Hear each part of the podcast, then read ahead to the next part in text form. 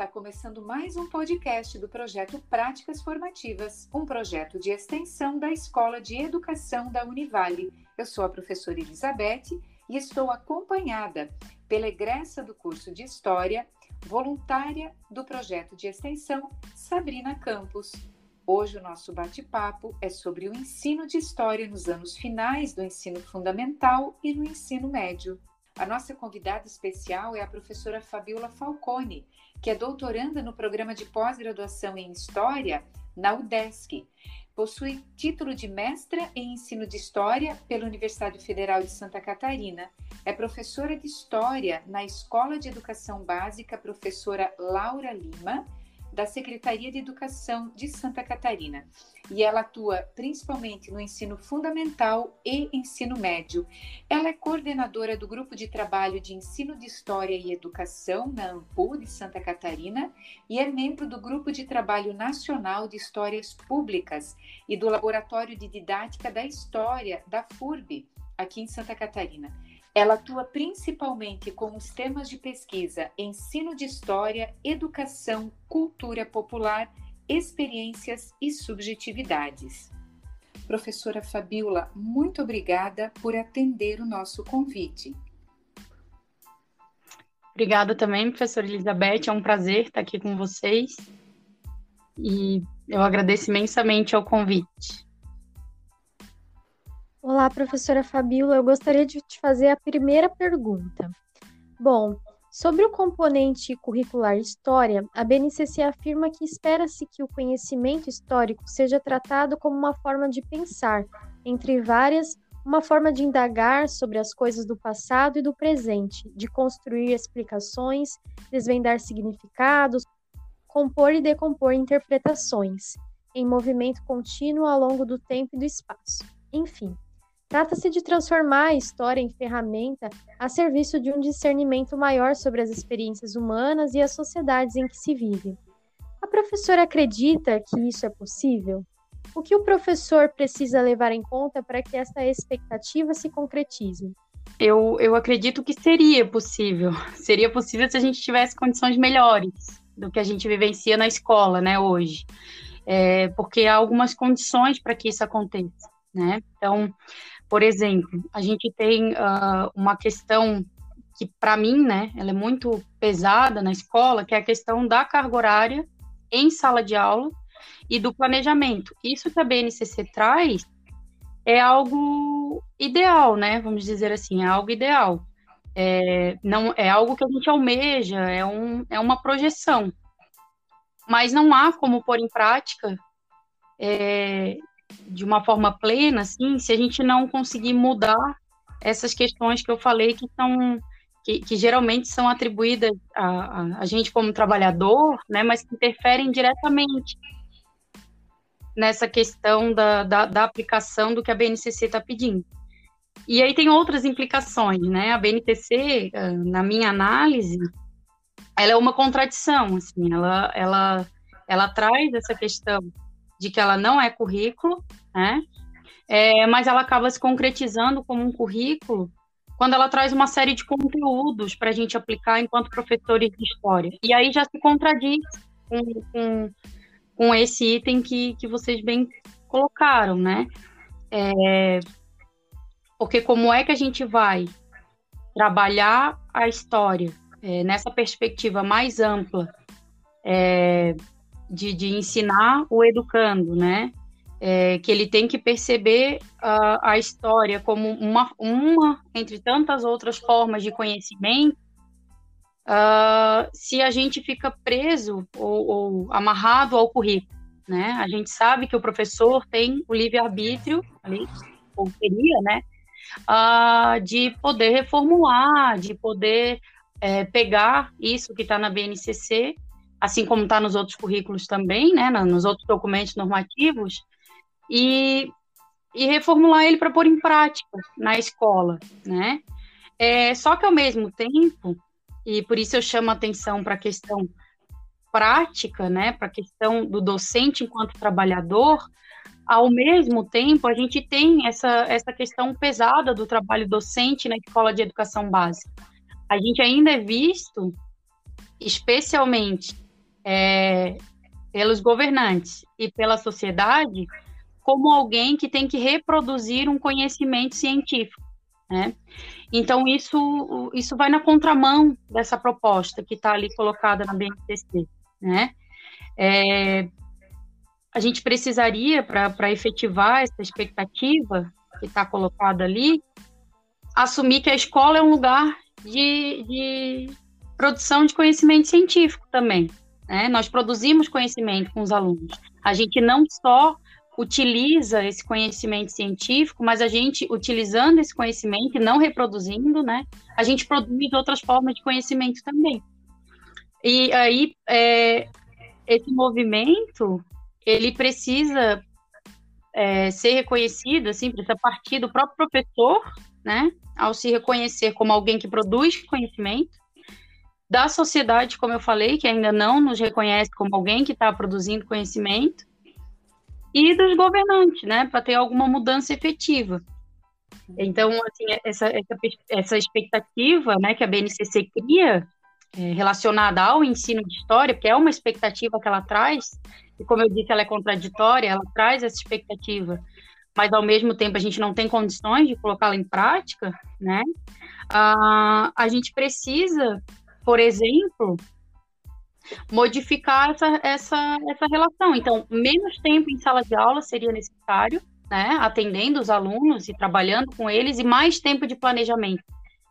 Uh, porque o professor precisa se preparar também, né? Quando ele não é um reprodutor do conhecimento científico, ele não precisa decorar esse conhecimento, ele precisa compreender ele, ele precisa estudar, ele precisa compreender ele precisa planejar como é que vai ser essa atividade, né? Como é que vão ser as atividades, as propostas de ensino. Ele precisa fazer esse movimento, né? Então a gente precisaria de mais tempo de planejamento, que acho que é de conhecimento de todos que a gente não tem muito, né? É, só para dar um exemplo, na rede estadual, que é o meu caso, a gente fica por semana em sala de aula numa carga horária de 40 horas, a gente fica 32 aulas em sala de aula.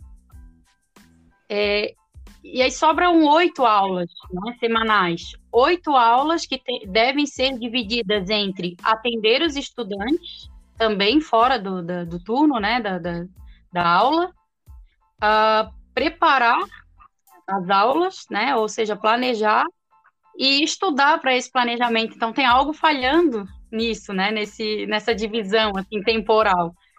Tem algo que falha, e geralmente o que acaba falhando é a preparação do professor.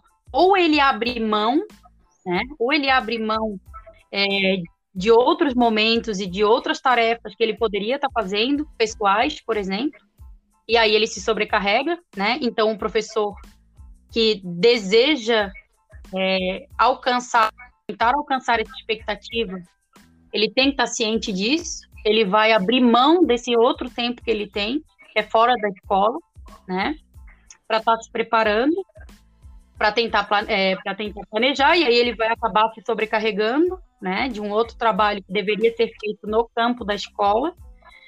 E ele precisa ter em mente também, eu acho que é muito importante de trazer, que a gente pouco dialoga sobre isso, a possibilidade do fracasso.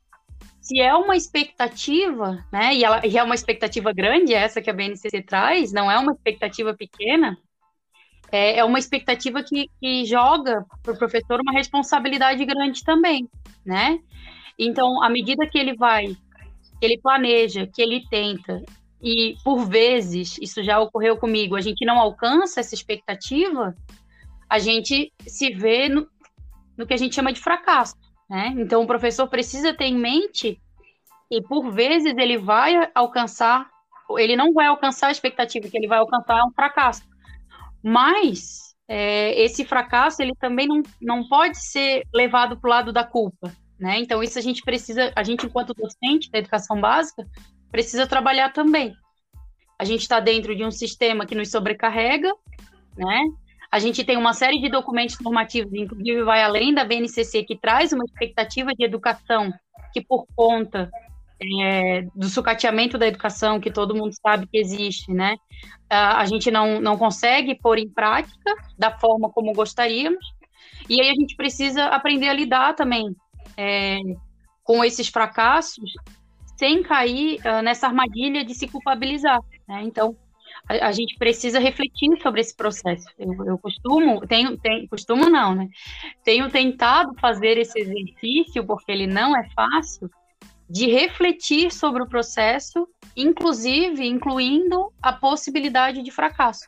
Então, quando eu consigo atingir uma expectativa, ótimo, maravilha, fico feliz, acho que todo mundo fica.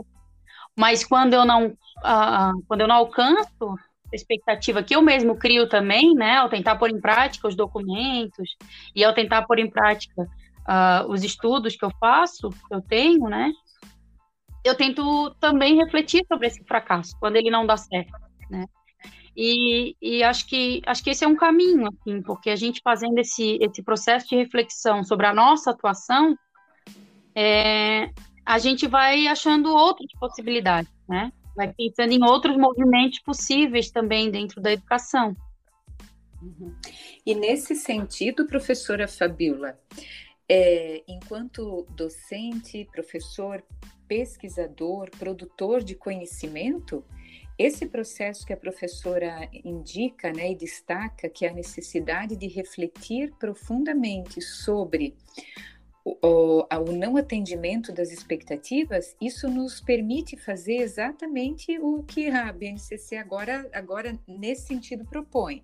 Que quando a gente lê, né, é, que a história é uma forma de indagar, uma forma de desvendar significados, de interpretar, né, é uma forma, é uma ferramenta de discernimento sobre as experiências humanas é isso que nós estamos fazendo ao olhar, ao refletir sobre a nossa própria ação, sobre os sucessos e os insucessos, os fracassos, né?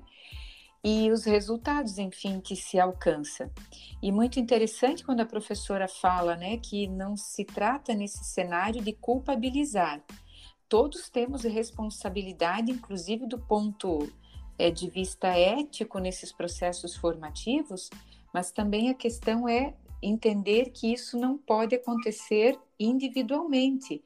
É um processo que precisa ser coletivo, né?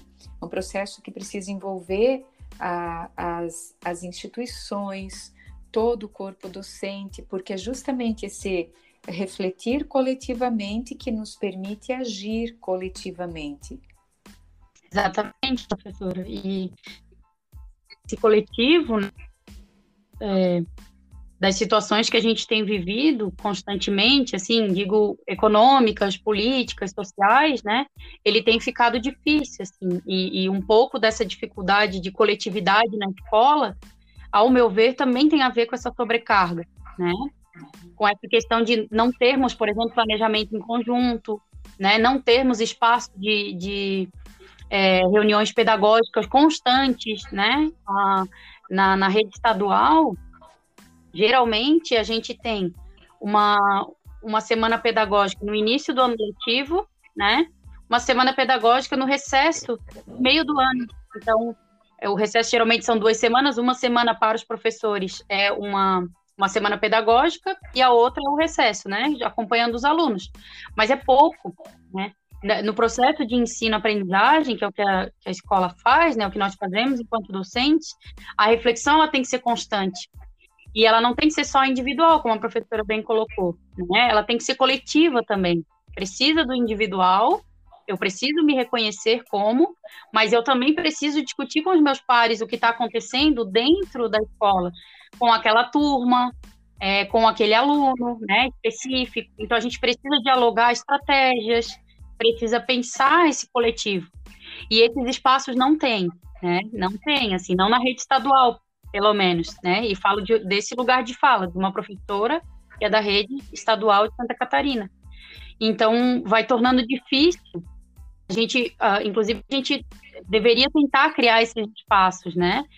Mas uh, acho que esse esse movimento, assim, ó, de a gente se sentir desvalorizado, né, dessa desvalorização, dessa sobrecarga, vai fazendo com que nós mesmos, enquanto, do, enquanto docentes, a gente não tente criar esses espaços, a gente se deixe engolir por essa, uh, por essa prática cotidiana que é exaustiva, né, e não e, e acaba não, tem, é, excluindo esse movimento assim de reflexão, sabe? Ele é difícil, ele é, ele é ele se torna cansativo nesse cotidiano. Então, acho que assim seria uma via de mão dupla, né? Algo que, que, que tem que ser feito por nós, que tem que ser feito por, pelo coletivo, que a gente deveria brigar, mas acaba não brigando. É, é complexo essa relação, né? Então, é, eu, eu penso que a gente precisa tentar criar esses espaços coletivos, né? E tentar fazer esse movimento individual também, os dois em conjunto. Assim. Professora Fabiola, muito obrigada pela sua participação nesta primeira parte do nosso bate-papo. Este foi mais um podcast do projeto de extensão Práticas Formativas da Escola de Educação. Não percam a segunda parte do nosso diálogo.